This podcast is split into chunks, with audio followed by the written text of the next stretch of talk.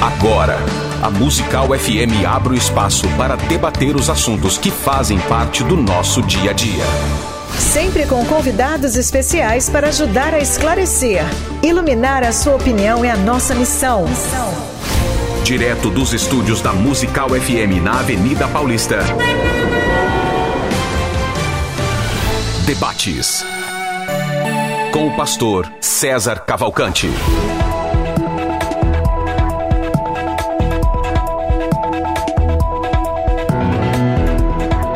Um bom dia na graça e na paz de nosso Senhor e Salvador Jesus. Eu sou o pastor César Cavalcante e mais uma vez, para a glória de Deus, está no ar o debate da Rádio Musical FM. Nós vamos juntos até o final dessa programação e que Deus nos ajude a termos um bom programa, que o Espírito Santo trabalhe na minha vida, na sua vida, que juntos exaltemos, glorifiquemos o nome do Senhor, porque Ele é bom, porque a sua misericórdia dura para sempre. Você pode participar com a gente ao vivo no 42 10 30 60 987, não, falei 87 não. 98484 9988 011 98484 9988. É nesse número que você fala com a gente é, aí a sua opinião e o tema dessa manhã é um tema muito importante. Estou recebendo aqui dois servos de Deus para falarmos sobre a soberania de Deus e a responsabilidade humana. É, baixa só um pouquinho meu, meu fone, Rafa. Pilotando aqui a nossa nave, está aí o Rafael.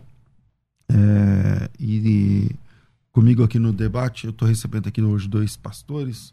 O pastor Marcelo Oliveira, ele é teólogo, hebraísta, pós-graduado em Antigo Testamento, é da academia Evangélica de Letras do Brasil, é a cadeira número 17, é conferencista, é escritor, vários livros publicados. Bem-vindo, pastor Marcelo Oliveira. Bom dia, pastor César. Sempre bom participar desse programa maravilhoso. Cumprimentar o pastor Ageu Magalhães. Uma honra estar com o senhor aqui nesse debate. Que Deus nos abençoe, pastor César, falar desse tema tão profundo e tão paradoxal e que seja uma bênção para todos nós. Com a gente também no programa de hoje, reverendo Ageu Magalhães, ele que é mestre em teologia sistemática pelo Centro Presbiteriano, com pós-graduação Andrew Jumper, que eu não sei nem falar, não tem nem roupa para falar essas, essas, coisas aqui. É diretor e professor do Seminário Teológico Presbiteriano Reverendo José Manuel da Conceição e serve na Igreja Presbiteriana de Vila Guarani, em São Paulo. Mais uma vez, é muito bem-vindo aqui, Reverendo Ageu Magalhães. Obrigado. Alegria estar aqui mais uma vez, conhecendo o pastor Marcelo. Alegria. Deus nos abençoe neste v programa. Vamos lá. Pastor Marcelo, soberania, e de, soberania de Deus e responsabilidade humana. É... Deus deixa de ser soberano se o homem tiver livre arbítrio? Deus deixa, Deus perde a soberania dele automaticamente caso o homem tenha condições de fazer escolhas espirituais? E por quê? Muito obrigado, pastor César. Bom, a, soberania de Deus é, não anula a responsabilidade humana. E daí o paradoxo, né? Porque se Deus é soberano, então não existe, né? Vários termos são usados, o livre-arbítrio, livre agência, a capacidade de escolha. Bom, Deus dotou, né, desde do, do Éden, e nós aqui comungamos disso, o homem exerceu de fato 100% do seu livre-arbítrio. Todavia, pastor César, a partir do momento que o homem tem a capacidade de escolher ao contrário, e quando eu digo, digo isso, eu digo de diversas formas, poderia, por exemplo, eu poderia não estar aqui nessa manhã, nós entendemos sim que a, a soberania de Deus, é, Deus não deixa de ser soberano por causa da liberdade humana.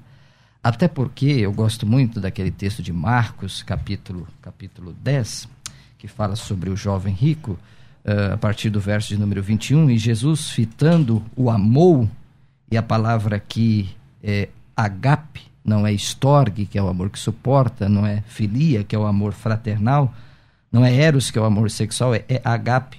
Jesus o amou e disse: Só uma coisa te falta, vai, vende tudo que você tem, dá aos pobres e terás um tesouro no céu, então vem e segue-me. Agora olha o 22. Ele, porém, contrariado com essa palavra, né?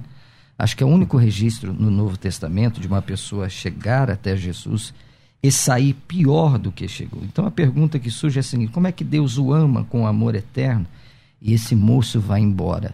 É, eu tenho isso comigo, porque a liberdade é uma condição do amor.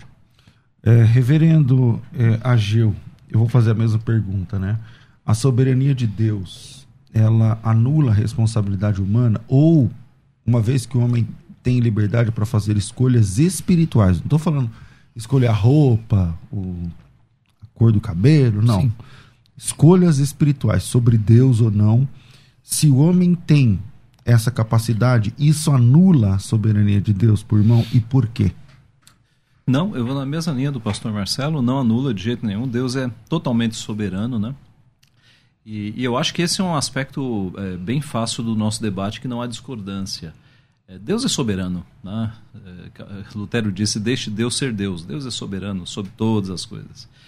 E ele é tão soberano que ele produz esse paradoxo né? de, de dar é, liberdade de ação ao ser humano. Então, o ser humano foi criado não como um robô, como um autômato Deus é tão soberano que ele cria seres é, seres com liberdade de agir, liberdade, livre agência. Se ele fosse um Deus, digamos, limitado, temendo que o ser humano não o amasse, ele criaria o ser humano é, forçado a amá-lo, ele criaria um robô.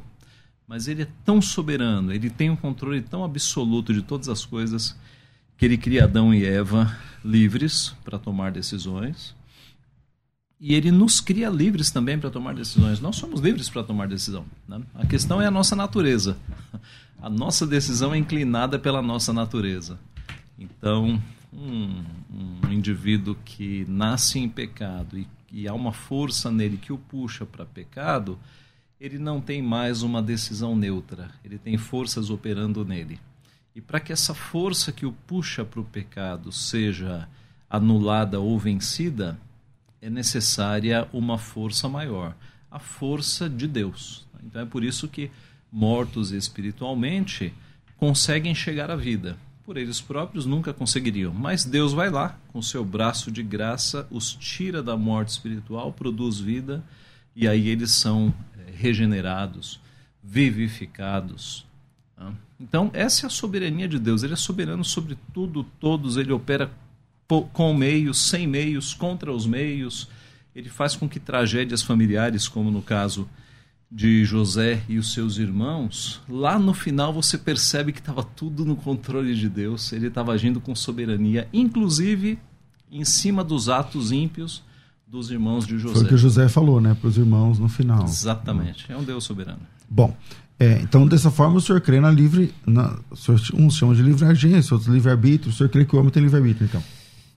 Então, é, é bom a gente fazer uma distinção aqui. Livre agência é assunto de antropologia, tem a ver com, com como Deus nos criou. Deus não nos criou robôs, autômatos, Deus nos criou com liberdade. Então, eu escolho levantar essa caneta, eu escolho ir para a igreja, eu tenho liberdade. Tá? Isso é assunto de antropologia. Livre arbítrio é assunto de soteriologia, de salvação. Tá? A arbítrio é vontade. A grande questão é: a minha vontade é livre. Eu quero escolher a Deus com as minhas forças. Eu quero ser salvo com as minhas forças? Ou há algo que opere em mim para que eu queira a Deus? Há algo que opere em mim antes para que eu vá para a igreja? Percebe? Então eu creio em livre agência, porque todos nós a temos, é o livre agir, mas uh, eu não creio em livre arbítrio, porque o meu arbítrio ele está infectado pelo pecado. A minha vontade não é mais de querer a Deus, mas é de querer as coisas do mundo. Para que eu queira a Deus, é necessário que uma força de Deus haja em mim, que é o que nós chamamos de regeneração. Nesse caso aí, pastor Marcelo, pelo que, pela, durante a exposição, a pessoa que está é, no pecado, ela não tem a mínima condição de se chegar a Deus. É, é mais ou menos isso que o senhor está falando. Sim, não, é, não, há nenhuma contradição nisso. Inclusive, alguns arminianos, eu sei que pastor é um homem muito culto, nós somos taxados aí de semi-pelagianos ou alguma coisa. É verdade, não há bem nenhum em nós. Deus é o autor da salvação. Nós estávamos mortos em pecados e delitos até que a graça de Deus nos alcançou. Então, Quando nós falamos dessa escolha, é assim, da parte de Deus, é, pastor César, não há nenhuma condição. Porque o que é salvação? É o céu vindo à terra, é a graça vinda ao encontro do pecador. A condição para nós que nós entendemos é a fé, porque pela graça sois salvos por meio da fé, e isso não vem de vós, é dom de Deus. Então, acho que a questão aqui é que no, no calvinismo, é, primeiro vem a regeneração. E para nós vem o agir de Deus, a palavra de Deus, de sorte que é, a fé vem pelo ouvir e o ouvir pela palavra de Deus. Então, quando o homem é alcançado por essa palavra, essa palavra produz vida nele, conforme o livro de Gênesis, quando os nossos primeiros pais pecaram e saíram do estado de inocência para um estado de consciência, é, eles ouviram a voz de Deus no jardim, quer dizer, Deus falou a eles e eles então ouviram a, a voz de Deus. Né? Eu ouvi a tua voz no jardim e tive medo. Ora, o homem nunca teve medo de Deus. O e o pecado ainda não estava resolvido. Exatamente, exatamente. Então, é essa graça maravilhosa de Deus que nos alcança, nos liberta. Da parte de Deus não há condição nenhuma. Da parte do homem, sim. O homem precisa exercer a fé salvadora em Cristo Jesus para que ele seja então transformado, renovado e santificado pelo poder da palavra de Deus. É isso mesmo, reverendo? Sim, eu acho que a gente anda junto aí em, em muito, né? Porque nós também queremos que a fé é a causa instrumental, né? Deus nos ama com a sua graça e ele nos dá a fé para que nós nos aproximemos dele. Eu acho que o que difere nos nossos sistemas, e somos irmãos, é um pouco a questão da ordem lógica né? Uhum. entre regeneração e fé. É Mas não o... acho que é só isso, porque vamos lá. É... Quem chama? Deus é quem chama, o uhum. pecador. Se Deus não chamar, não adianta o pecador se movimentar. É isso que eu estou entendendo. Uhum. É isso assim que o senhor crê, não é? Uhum. Ok. Agora, quem chamou o jovem rico? Porque foi o texto que ele apresentou. Uhum. Uhum. Jesus Cristo não é Deus? Ele não chamou o jovem rico? E ele não amou o jovem rico? Então ele amou o jovem rico e chamou. É, o que está errado ali? Quer dizer que o jovem rico ele tem liberdade para dizer não? Porque então, ele disse não. Então existe liberdade na gente para dizer não para Deus quando ele chama? Entendi. Veja, há um chamado universal e há um chamado particular. Né? Então, o chamado universal é a pregação do Evangelho. Nós pregamos o Evangelho para todo mundo. E esse chamado universal não é, não é eficaz. Não é todo mundo que ouve o Evangelho que se converte. Uhum. Né? Mesmo numa família, dois irmãos ouvem o evangelho, um se converte, o outro não. Há um chamado universal. Agora, há um chamado eficaz, que é aquele que o Espírito Santo age no coração. Né? No caso do jovem rico, ele foi chamado a se arrepender. Né? Ele foi convidado, foi um chamado universal. Aí você me diz, mas Cristo o amou. Há um aspecto de que Deus ama, é, Sermão do Monte, quando Jesus fala que Deus faz vir o sol sobre justos e injustos, chuva sobre ímpios e não, né? Há um aspecto do amor de Deus que é esse amor que cuida da sua criação. Mas há um aspecto de amor salvífico também. Aqueles que Deus ama do ponto de vista salvífico, esses não têm para onde escapar, esses virão. Tá? Então, quando, quando Jesus, fitando, ama aquele jovem, não é no sentido de salvação, porque nada no texto nos indica que ele foi salvo, pelo contrário, né? dá a ideia de que ele amava os seus bens mais do que amava a Cristo. Pastor Marcelo, o senhor também crê assim que vocês é... estão andando junto até aqui, agora não, eu quero é, ver. Eu acho que a gente discorda aqui, né, reverendo Ageu. Eu penso que Jesus o amou com amor eterno, não é? Eu penso que esse amor aqui, com data máxima vênia, que nem dizem os juristas, não é? Não é um amor é, dessa graça universal, desse chamado universal. Até porque é, Paulo diz que o amor de Deus que está derramado em Cristo nos constrange. Então, acho que a, o, a grande ideia desse texto é isso: a liberdade é uma condição do amor. Ele optou, estando morto em pecados e delitos, não receber esse amor. Não é? Até porque é, o amor de Deus, se Deus é todo amoroso, e essa aqui é, é, uma questão minha contra o calvinismo, Deus não pode ter, como eu posso explicar aqui, um duplo amor, um amor universal e um amor particular para, abre aspas, os eleitos. Porque a Bíblia diz que Deus amou o mundo. Né? Deus amou o mundo de tal maneira que deu o seu Filho unigênito só respirei, mano. Ah, Posso desculpa. Respirar? Não, não, tudo bem. Pensei que você ia falar alguma coisa. Para todo aquele que nele crê, não pereça, né? Mas tenha a vida eterna. Então, quando uhum. Jesus o amou, o texto é muito forte. Porque é, o texto diz que ele saiu contrariado, ele saiu triste diante da presença de Jesus. Né? Então, eu penso aqui que a vontade de Deus, né, no calvinismo, a graça é irresistível. Você percebe que esse moço resistiu, ele não quer. E não porque a oferta da salvação não foi real, não foi verdadeira. Foi uma oferta real e verdadeira e ele optou dizer: não, eu quero mamon, eu quero as riquezas uhum. e saiu triste. O lance desse amor de Jesus pelo jovem rico ser é, esse amor mais genérico, mais né, como a chuva que manda tal, ele está é, alinhado com o contexto? Porque veja o contexto. O contexto, Jesus disse para ele assim: Jesus não apenas o amou, Jesus o amou e disse: Vem, segue-me. Uhum. Seja um seguidor meu. Então, esse é um agravante.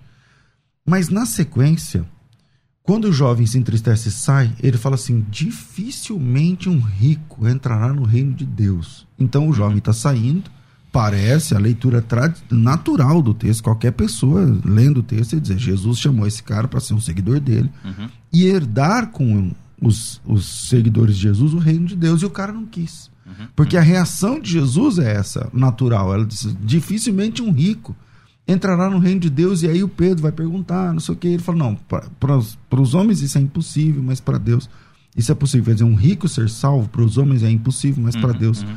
isso é possível. Então, essa resposta primeira que o senhor deu, ela ela ela está alinhada com o contexto? Como é que o senhor entende esse contexto? Olha, é, eu, eu diria o seguinte: assim como é, Jesus chamou ele para segui-lo, e ele disse não, ele chamou Judas também para segui-lo e Judas disse sim. E sobre Judas operava uma lei que era uma lei de escolha. Né? Judas, Judas eh, não creio que Judas se salvou de jeito nenhum. Claro que não. Não creio que Deus o amava com amor eterno de jeito nenhum. E ele foi chamado e o seguiu né? Talvez se nós estivéssemos ali na época, nós disséssemos: olha, Judas é um discípulo de Jesus, como esse homem ama a Jesus e como Jesus o ama. Mas hoje nós sabemos, né, por causa da revelação toda, de que Judas havia sido designado para isso, ele não foi amado com amor eterno. João 3,16, eu não entendo que é um amor eterno salvífico. Uhum. Porque se fora o mundo inteiro, todas as pessoas teriam sido salvas. Eu entendo que é um amor de cosmos, né? Deus amou o mundo, o cosmos. Todas as nações estão envolvidas, há salvos em todas as nações. Tá? Então eu, eu vejo assim. Tá. É, eu não entendo que no caso do jovem rico tenha sido de fato. Mesmo que... tendo essa falta de harmonia com o resto do contexto. Porque não é só Sim. ali no chamado, entendeu? Uhum. Tem o chamado e ele, tem todo o resto ali. É, a questão do reino de Deus, entrar no reino de Deus ou não entrar. Sim, ele amou ele... as riquezas, ele amou o mamon. Né? E por isso não entrou no reino obedecendo. E por isso Jesus chamou ele para entrar no reino e ele não quis. Sim, sim. Ele, então é possível negar. Veja, aqueles que não são eleitos vão negar. Por mais que tenham aparência de, de fidelidade, como era o caso de Judas Iscariotes, como era o caso de Simão Mago, que inclusive foi batizado, né? aceitou o evangelho e foi batizado. Ananias, tá. É. é. Então, a, veja, a parábola da, do semeador mostra isso. Há algumas sementes que começam a germinar, mas depois vêm as preocupações do mundo, a fascinação com a riqueza, e isso, isso encolhe, né? isso faz com que a semente não, não prospere. Uh, então eu entendo que é isso. Ele tinha o, o seu coração nas riquezas, não em Cristo. Ok. Pastor Marcelo Oliveira. Bom, é, pastor Ageu, é, o senhor falou sobre Judas, e acho que é um texto de Lucas, diz assim que Jesus disse: Todos se perderam, exceto o filho da perdição, não é? Não, nenhum se perdeu. Isso, é, desculpa. Nenhum perdão, se perdeu, nenhum se exceto, perdeu. Pelo amor de Deus. Desculpa. É, nenhum se perdeu, exceto o filho é. da perdição, não é? Que o ícone, eu não sei se está vivo, o doutor Valdir Carvalho Luz não está mais vivo, né? Era uma mente brilhante, né? era um linguista de mão cheia. E na gramática grega dele, depois o senhor pode consultar, ele diz assim que Judas se tornou o filho da perdição. Diz que a melhor tradução ali do grego é se tornou o filho da perdição. Então a pergunta aqui que surge com devido respeito é o seguinte: o senhor pode perder aquilo que o senhor nunca teve? Não. Então Judas se perdeu significa? Porque ele nunca foi eleito. Ele, ele era um condenado. Ele estava posto para reprovação. Judas nunca teve salvação. Então vamos lá. No texto, no mesmo texto do jovem rico, eu não vou falar do jovem rico mais, mas no mesmo, agora de Judas. No mesmo texto do jovem rico, Pedro fala assim para Jesus no final: Não, nós deixamos tudo e te seguimos, para nós que terá.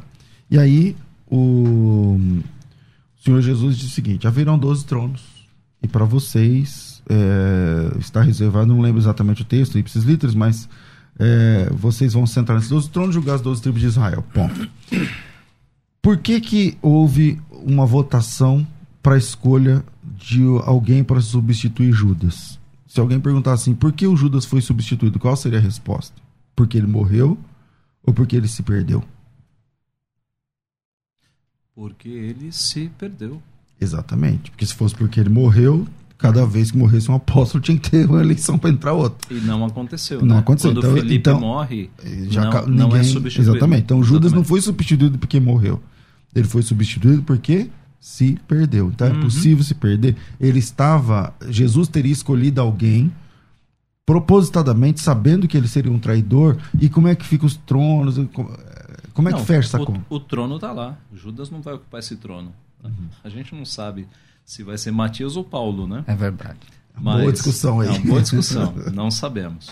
Agora, a gente tem que entender também que sempre que a Bíblia fala em 12, há uma carga simbólica muito grande envolvida, né? 12 tribos, 12 apóstolos. Os 144 mil são uma variação de 12. 12 tronos, 12 portas, 12 fundamentos. Pois é, pois é. Então, há uma carga simbólica no número 12 muito grande, né, que aponta para a totalidade. Mas é isso. Eu, eu, eu não tenho dúvida de que Judas se perdeu. Né? E, e o colégio apostólico continuou.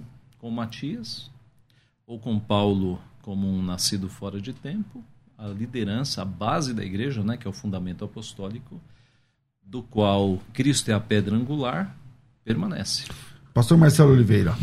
É, então, nós estamos aqui, né, um debate alto nível. Eu penso que Judas se perdeu mesmo, porque ele foi, ele conheceu o Messias, ele andou com Jesus e, de fato, se apostatou, não é? Ele escolheu o caminho da maldição, escolheu trair a Cristo, né, tendo chance, e até falou, eu traí sangue inocente, mas não houve arrependimento, né? É o exemplo clássico de Pedro e Judas, né? Então, eu penso que esse texto é, é um texto bem, bem enigmático no sentido que Judas se perdeu, né? Jesus escolheu ele soberanamente após uma noite inteira em oração. né? Então Judas seria um salvo que perdeu a salvação perdeu na sua a salvação, perdeu, pastor. Não tem como você perder aquilo que você nunca teve, né? Por exemplo, nós estamos lá no almoço e você está me esperando e você fala, olha, todos estão aqui, mas o Marcelo se perdeu, quer dizer, o Marcelo não chegou aqui, o Marcelo não está aqui. Então, essa situação, inclusive até depois o pastor eh, reverendo Ageu pode ver isso na, na gramática do Dr. Valdir Carvalhos, que foi uma das mentes mais brilhantes que o presbiterianismo teve, um linguista de mão cheia, ele diz que o filho da, da, da perdição, Judas se tornou o filho da perdição. Ele livremente, não coercitivamente, ele livremente escolheu trair a Jesus, o filho de Deus. 42 10 30 60. Eu vou pro intervalo e a gente volta já já com o segundo bloco do nosso debate. Soberania de Deus ou responsabilidade humana? Elas são é, coadunam entre si? Não. Um anula o outro? Não. Como é que funciona? Então hoje eu tô aqui com o reverendo Ageu Magalhães e reverendo Marcelo Oliveira. Vira aí, a gente volta já. Agora você pode ouvir a Musical FM além dos 105.7 em qualquer lugar do mundo. Faça já o download do nosso aplicativo. Digite na Google Play e Apple Store Musical 1057 e instale já no seu smartphone. Você pode mandar a sua mensagem Ouvir a musical em alta qualidade em todo lugar. e ficar por dentro de tudo que acontece na nossa programação. Disponível para Android e iPhone. Não esqueça, digite Musical 1057 e seja bem-vindo. Musical mais unidade cristã. Você está ouvindo Debates aqui na Musical FM.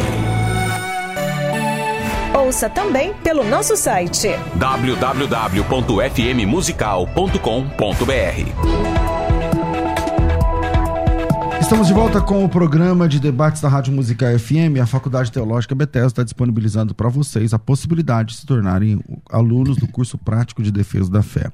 Um curso de formação, um curso de especialização, um curso com 70 matérias, 70 disciplinas, 70, é, 70 disciplinas, dividido em 27 áreas de estudos, 27 temas, né? com videoaulas, com plantão tira dúvidas, com uh, provas e documentos, provas documentais, tá? E provas documentais super vale a pena, tá? É, você estuda três semestres pagando apenas um, né? São seis parcelas de 120 reais. Você está podendo investir 120 reais? Pastor, não posso. Então não tem problema. Talvez não seja a hora para você agora. Mas se você tem chamado da parte de Deus, se você é um pastor, Deus te deu aí um rebanho, né? Você está trabalhando, pregando a palavra de Deus, tá tudo certo. E você pode investir 120 reais, cara, são seis meses de investimento para 18 meses de curso para o resto da vida de conhecimento, porque conhecimento não ocupa lugar. Porque conhecimento, quem acha caro o preço do conhecimento não sabe o preço da ignorância. A ignorância custa muito mais caro. Se você tem um papel de liderança hoje, tem coisas que você precisa saber, meu amigo. Tem coisas que você tem o dever de saber. O apóstolo Pedro disse que nós precisamos responder com mansidão e temor a qualquer que pedir a razão da esperança que está em nós. Então, é, eu vou começar pelos presentes, tá? Você vai receber o curso de Defesa da Fé Científica com o Dr. Tassos Licurgo. Fé e Ciência, Deus e Universo. Cara, você vai aprender muito nesse seminário. Muito nesse seminário. É um seminário só para alunos da FTB que foi gravado. Eu estou mandando de presente para vocês. Ele custa 300, ele custa 240, tá? Estou mandando de presente para vocês. Estou mandando o seminário Plenitude. O seminário Plenitude custa 360, o preço dele é 360. E ele tem seis temas. Né? O Renato Alves fala sobre memorização da Bíblia. O Ricardo Bitum fala sobre dons espirituais. O Juliano Fraga fala sobre escatologia. O Felipe Bentra, do Ministério Vida Pura, fala sobre pornografia.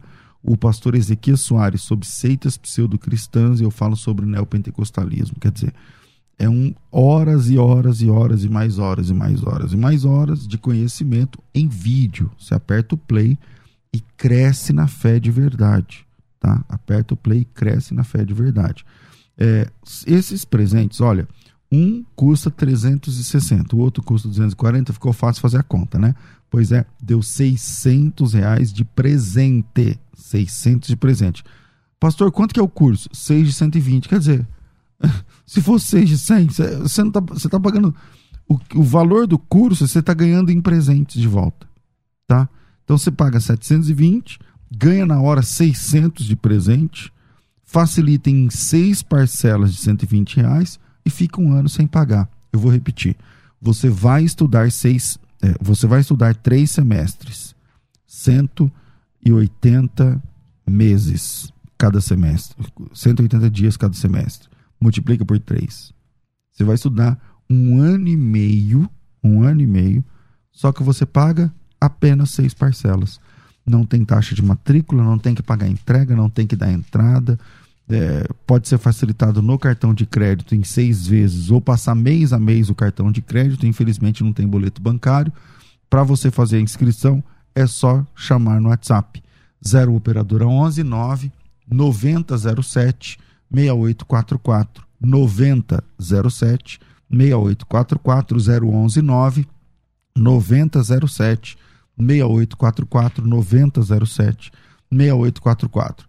Você está ganhando matrícula, você está ganhando entrega gratuita, você está ganhando dois semestres de 120 reais por mês gratuitamente, você está ganhando seminário plenitude, você está ganhando seminário de defesa da fé. Pastor, o que, que eu estou pagando? Você está pagando o primeiro semestre do curso de três semestres, tá certo? Primeiro semestre. Imagina que você vai, sei lá, vamos, vamos sair da teologia, você vai na academia e fala assim: olha, eu quero fechar um pacote. Eu quero fechar um pacote de 18 meses e eu quero, tem como pagar só um mês, o cara vai mandar você embora, meu amigo. Vai falar: você tá louco? Você quer treinar aqui todo mês, mas você todo dia, mas você quer, durante 18 meses, quer pagar só. É, pois é, só na FTB tem essa possibilidade. Material didático com 840 páginas incluso, tá? Não tem que comprar. Não tem pegadinha no que eu estou falando aqui. Não tem letrinhas miudinhas, tá? Nesse contrato. É o que é. Você tem material didático, entrega, sem entrada, sem matrícula, sem nada. Sem nada, sem nada. Agora, você estuda três semestres pagando um semestre só. O valor é 120 reais por mês, pagos no cartão de crédito, seis parcelas, 120, acabou. Acabou. Tá, beleza? Estuda três semestres, são 18 meses, e ganha mais dois seminários. Para isso, é só chamar no WhatsApp e falar: Eu quero. Eu, olha, eu acho que essa promoção é específica para pastores e líderes, tá certo? 0 Operadora 11 9 9007 6844 9007 6844 011 9 9007 6844 coloca teu nome, tracinho matrícula e a gente entra em contato com você rapidinho. 9007 6844 pensou teologia, pensou Faculdade Teológica Bethesda. Vai. Agora você pode ouvir a Musical FM além dos 105.7 em qualquer lugar do mundo. Faça já o download do nosso aplicativo. Digite na Google Play e Apple Store Musical 1057 e instale já no seu smartphone. Você pode mandar a sua mensagem. Ouvir a Musical em alta qualidade em todo lugar. E ficar por dentro de tudo que acontece na nossa programação. Disponível para Android e iPhone. Não esqueça, digite Musical 1057 e seja bem-vindo. Musical, mais unidade cristã. Você está ouvindo Debates aqui na Musical FM. Ouça também pelo nosso site www.fmmusical.com.br. Estamos de volta com o programa Crescendo na Fé. Hoje recebendo aqui o Ageu Magalhães Júnior, pastor Ageu Magalhães Júnior e também pastor Marcelo Oliveira Júnior, entendeu? Não é Júnior? Júnior. então tá bom. É, é, o debate da educação. São dois gentlemen, entendeu? Então os caras são muito educados, diferente dos debates aí que teve a semana passada, retrasado. Que alegria, que bom. Dá até, fica até assim, né? Tá, tá tudo, não, eu concordo com o Amado, eu também penso assim tudo mais, tudo mais. Embora sabemos que não pensa muito, né? Bem assim. Até a segunda página. Vamos lá. Reverendo Ageu, é, o homem ele tem a ele não tem a mínima possibilidade de escolher Deus. Se o homem não tem a mínima possibilidade de escolher Deus, por que a Bíblia diz: se hoje ouvires a voz do Senhor, teu Deus não endurece teu coração? Sim, porque aí entra a responsabilidade humana, né? Deus não nos faz robôs. Quando nós olhamos para Romanos, nós percebemos que a citação dos Salmos, né? não há justo, não um sequer, não há quem busque a Deus. Então, ou a palavra está mentindo, ou há chance de alguém buscar a Deus, se não for pela sua ação.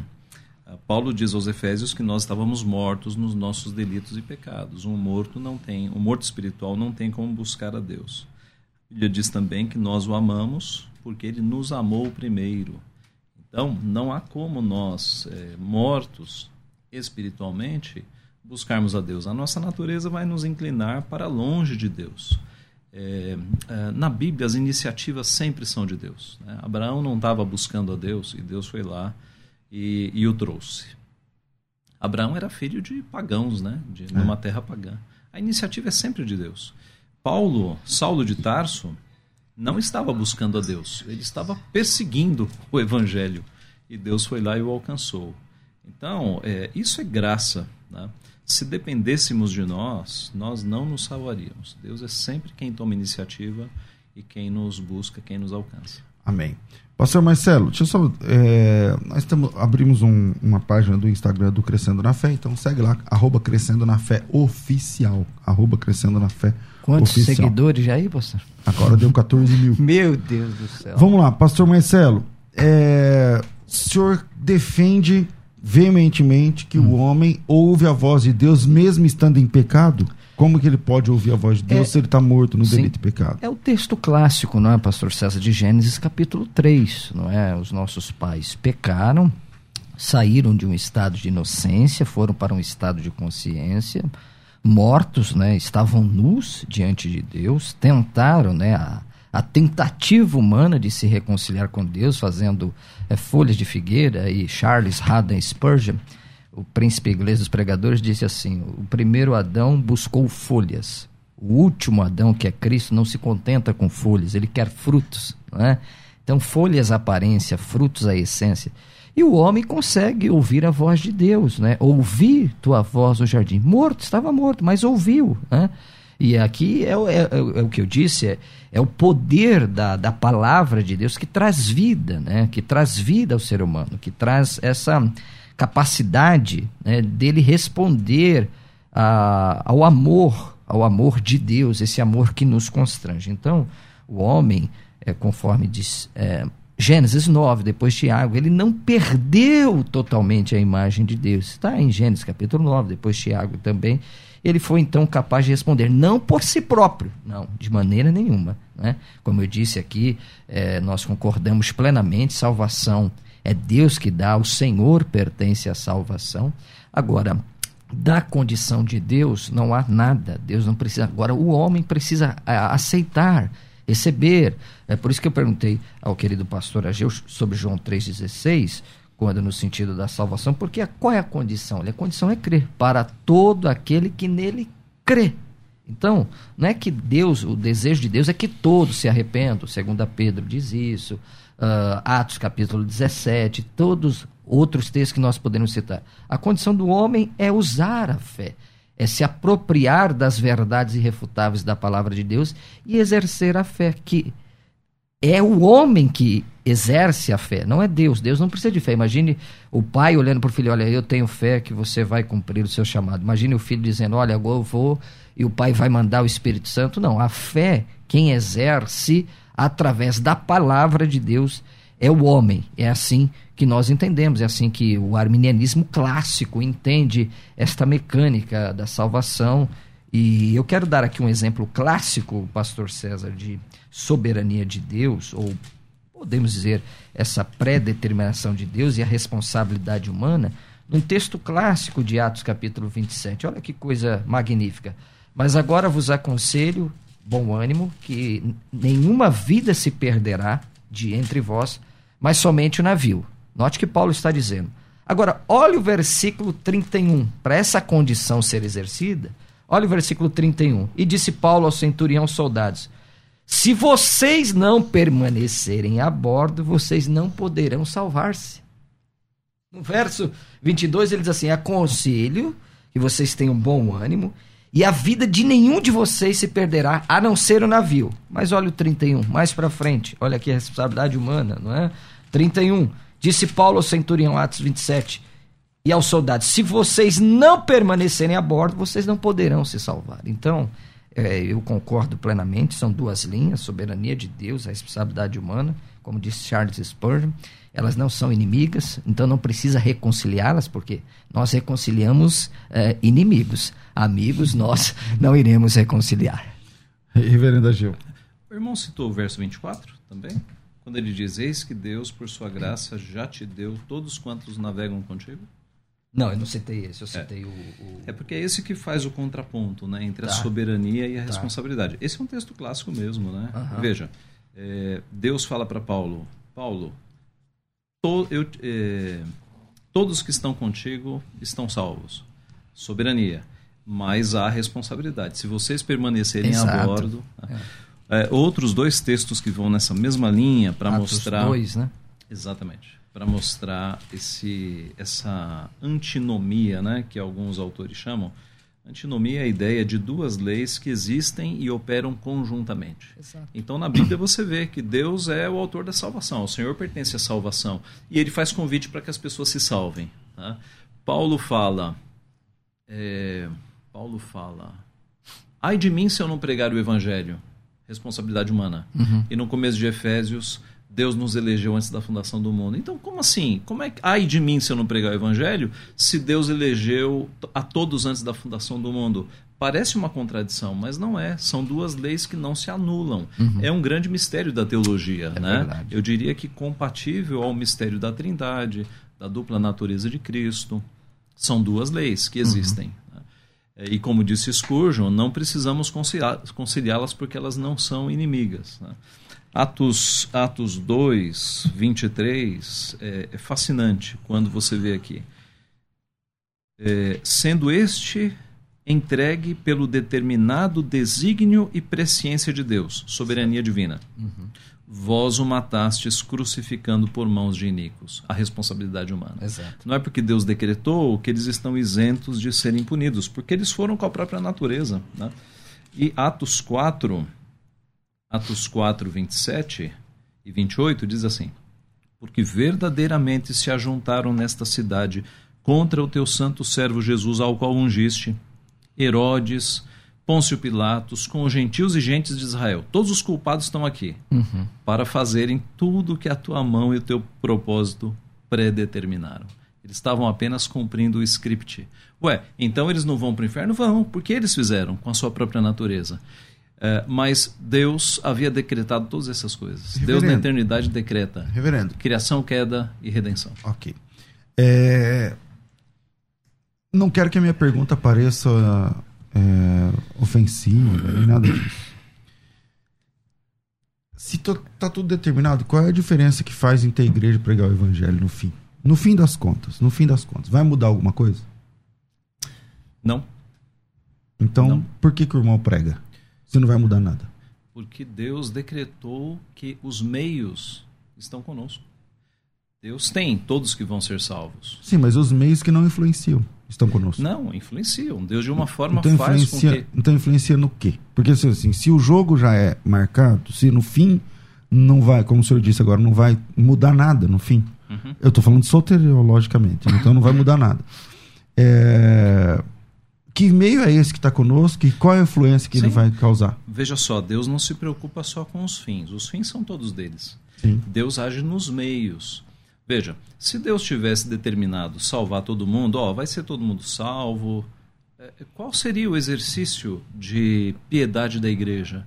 Em pregar o evangelho, em orar pelas pessoas. Veja, Deus poderia ter resolvido, resolvido essa história criando um Adão e Eva que não pecassem. Tá? Eu vou criar aqui uma humanidade, vai todo mundo se salvar, não vai ter queda, não vai ter redenção e vai ser todo mundo feliz para sempre. Seríamos de fato felizes para sempre, mas nós não conheceríamos o amor de Deus.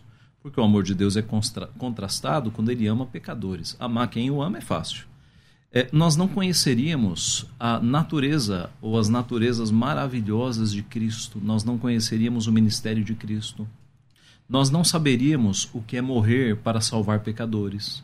Então, numa história que, se, que só houvesse criação e todos felizes para sempre, Adão e Eva não tivessem caído, nós não conheceríamos as belezas, os doces frutos do Evangelho.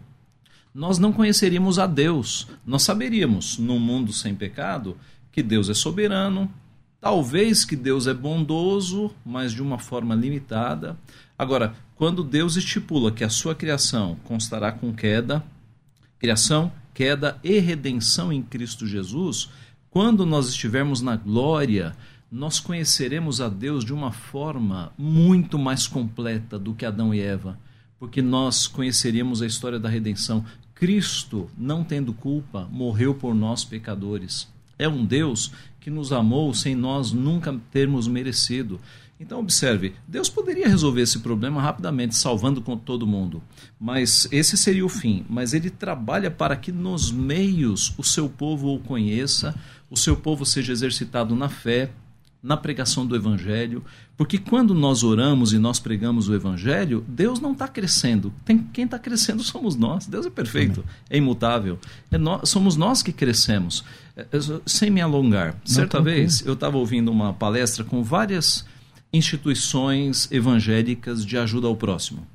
Ajuda a moradores de rua, a crianças é, que foram tiradas dos pais porque os pais eram agressores, um monte. E aí, num momento, eu pensei assim: puxa vida, se eu fosse milionário, eu faria um cheque aqui para resolver o problema de todas essas instituições. Uhum. Mas uma voz na minha consciência, não sou pentecostal, tá? Foi uma voz na minha Quase. consciência. Foi na consciência, mas já é alguma coisa. Disse assim: Pois é, com esse teu cheque milionário, imagine o tanto de orações que você impediria, o tanto de ajudas de misericórdia de outros crentes que estariam exercendo a misericórdia você impediria. Comunhão, né? das pessoas Comunhão. que se juntam para fazer o bem. Exatamente, tal, exatamente. Então não se trata do final. De repente, um Bill Gates poderia resolver o problema né? uhum. de, de muitos missionários que estão sofrendo. Deus não permite. Deus quer que haja dependência dele, de que o seu povo se una para exercitar misericórdia, porque no fundo não é Deus que está sendo aumentado. Deus é glorioso, perfeito, mas somos nós que pelos meios estamos sendo exercitados. Pastor Marcelo Oliveira. Bom, é, eu só tenho assim um pouco de preocupação, é, Reverendo Agil, com muito respeito ao senhor. É, penso que na teologia calvinista Deus decretou o pecado, não é isso? Isso não faz de Deus o pecador, porque em vários textos da Bíblia nós vemos, por exemplo, é, Abacuque, Deus é tão puro de olhos que não pode ver o mal, contigo não habita o mal, Deus é luz e nele não há trevas. Isso não, não é complicado, por exemplo, decretar que Adão caísse e depois puni-lo por justamente ter obedecido o decreto. É, ter obedecido o decreto e não poder fazer ao contrário. Isso não coloca uma certa abre aspas pecha em Deus, um Deus de uhum. amor, um Deus de luz. por, ex por, exemplo, Deus é, determinou de todas as árvores você pode comer, exceto essa daqui. Uhum. Só que Adão come e Deus diz: não, não precisa mais parar de comer. É, já está decretado que você iria comer e depois puni-lo por ele não fazer o que Deus havia pré-ordenado que ele uhum. o fizesse? É uma boa pergunta. É, há no calvinismo o chamado hipercalvinismo, tá. que diz que Deus criou o pecado. Nós não comungamos disso. Ah, tá. tá? É, Sproul, que era bem humorado, né? Uhum. ele dizia que isso é um subcalvinismo. Tá. Tá? Nenhuma confissão de fé das mais tradicionais, seja. Mas se Deus determinou a queda, o que seria isso? Sim. É, veja só, há uma distinção. Né? Se Deus determinar o pecado, ele está contradizendo-se a si mesmo, porque ele é justo em todos os seus caminhos. Agora, o fato dele determinar que na história haverá uma queda para que haja uma redenção, é, isso não torna Deus injusto. Por quê? Porque quem comete o pecado não é o próprio Deus, são as suas criaturas. Mas na sintonia fina, ele sabia quem seria o pecador, quando seria o pecado e qual seria o pecado. Uhum. E ele não apenas sabia, mas ele determina isso. Não, mas veja só, é, mas esse é o tema do nosso programa. Nós não anulamos a responsabilidade humana. Quando Adão é, peca, não foi porque Deus foi lá no coração dele e falou: está determinado, Adão, pode pecar. Não, Adão ele usou da sua liberdade. Ah, então, é, é, de fato, a queda não está fora dos planos de Deus, porque senão Deus está vendido na história. Deus foi pego de surpresa pela queda? Se ele é Deus, ele decretou todas as coisas. A Bíblia diz que todos os nossos dias foram escritos e determinados quando nenhum deles havia ainda. O fato é que Deus permite, aí vem a vontade permissiva. Né? Deus permitiu que a queda acontecesse porque fazia parte dos seus planos todos. Mas Deus não foi lá no coração de Adão e colocou maldade para que Adão cumprisse o seu decreto. A vontade permissiva diz que Deus é soberano para deixar que as suas criaturas ajam de acordo com a sua própria vontade. Bom, eu acho que essa nos últimos 10 minutos, que devia começar mais uma hora, mas infelizmente não as temos. Então, pastor Marcelo, eu quero agradecer a sua participação aqui. Você quer divulgar o quê? Obrigado, pastor César. Quero divulgar aí o nosso Instagram, Marcelo Hebraísta. Sigam lá, pessoal, não é? Marcelo Hebraísta Instagram. E também, pastor César, com a sua permissão, nesse sábado eu vou dar um panorama da primeira carta de Paulo aos Tessalonicenses, né, onde o tema principal é a, a gloriosa parousia da a volta de Cristo. Se você quiser participar conosco, um preço muito especial de R$ 149,90 por apenas R$ 39,90 para dar suporte às pessoas que vão nos ajudar, você pode fazer a sua inscrição no 96433 7417, WhatsApp 96433 7417. Vai ser um mergulho histórico, cultural, exegético, quais os métodos que Paulo usou na sinagoga de Tessalônica, a igreja de Tessalônica, a igreja das três virtudes teologais, a fé, a esperança o amor. Então faça lá sua inscrição, vai ser sábado ao meio-dia, 96433 7417. Muito obrigado, pastor César. Obrigado, pastor Ageu Magalhães. Reverendo Ageu, obrigado pela sua participação aqui. Se você quer divulgar algum trabalho? Eu só queria falar uma coisa rápida, porque eu não vou me perdoar se eu não, não completar a questão de Judas. A, a, o meu lado da argumentação, uhum. o versículo fala: exceto o filho da perdição, para que se cumprisse a escritura. Tá? Então, esse, esse é o nosso ponto, de que havia uma lei anterior. Para divulgação, eu pastorei a Igreja Presbiteriana de Vila Guarani. Então, se você quiser acompanhar o nosso canal no YouTube, basta digitar lá Igreja Presbiteriana de Vila Guarani. Maravilha. Obrigado, obrigado, reverendo. Obrigado aos reverendos. Obrigado, Rafael. Obrigado você, eu ouvinte.